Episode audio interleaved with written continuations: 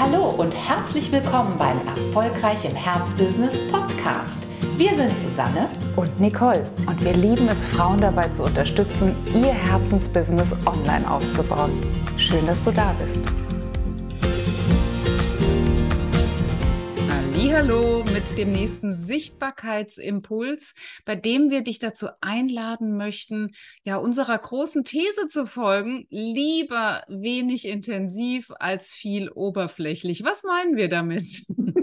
ja, was meinst du da eigentlich? Ich glaube, es geht zunächst mal um die Entscheidung, in welchen Kanälen möchtest du sichtbar werden? Und da ist unser Rat natürlich als allerallererstes, Überprüf dich mal selbst, in welchen Kanälen fühlst du dich am allerwohlsten. Es macht wenig Sinn, wenn du vielleicht die neueste, den neuesten Marketing-Slogan gehört hast und der Kanal XYZ wird angepreist und du hast das Gefühl, du fühlst dich da völlig fehl am Platz, du verstehst es nicht, du hast auch irgendwie keine Sympathie, hegst keine Sympathie für diesen Kanal, dann macht das wirklich sehr, sehr wenig Sinn. Also frag dich zuerst, welcher der einzelnen Social-Media-Kanäle macht dir selbst am meisten Spaß, welchen nutzt du am stärksten und dann solltest du dich wirklich auf diesen einen oder vielleicht auf diese zwei fokussieren. Natürlich, zweiter wichtiger Punkt ist, wo tummelt sich deine Traumzielkunde, dein Traumzielkunde?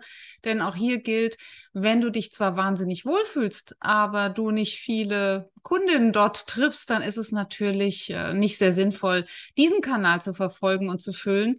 Das ist äh, ganz wichtig, dass du auch diesen Aspekt nochmal beleuchtest. Ja, der dritte Aspekt ist derjenige, dass du dich schon darauf einstellen solltest, nicht nur einen Kanal zu bespielen, sondern wenigstens zwei, vielleicht sogar auch drei. Vielleicht wird dir das jetzt erstmal einen Schrecken in die Glieder fahren. Aber was wir immer machen und was wir auch unseren Kunden empfehlen, ist, dass du bestimmte Inhalte, die du einmal erstellst, mehrfach nutzt. Also wirklich Content Recycling, wie man so schön sagt. Also zum Beispiel auch, wenn du deinen Podcast mit ganz viel Liebe pflegst, dann mach es dir einfach zur Gewohnheit, dazu auch immer ein Video zu erstellen, das du dann gleichzeitig in deinen YouTube-Kanal überführen kannst. Und vielleicht magst du sogar dieses Video als Teil deines Blogs oder deines Vlogs ähm, auf deine Webseite bringen. Vielleicht magst du eine verschriftlichte Form deiner Podcast-Beiträge dann jeweils als Blogbeitrag bringen und jeweils eben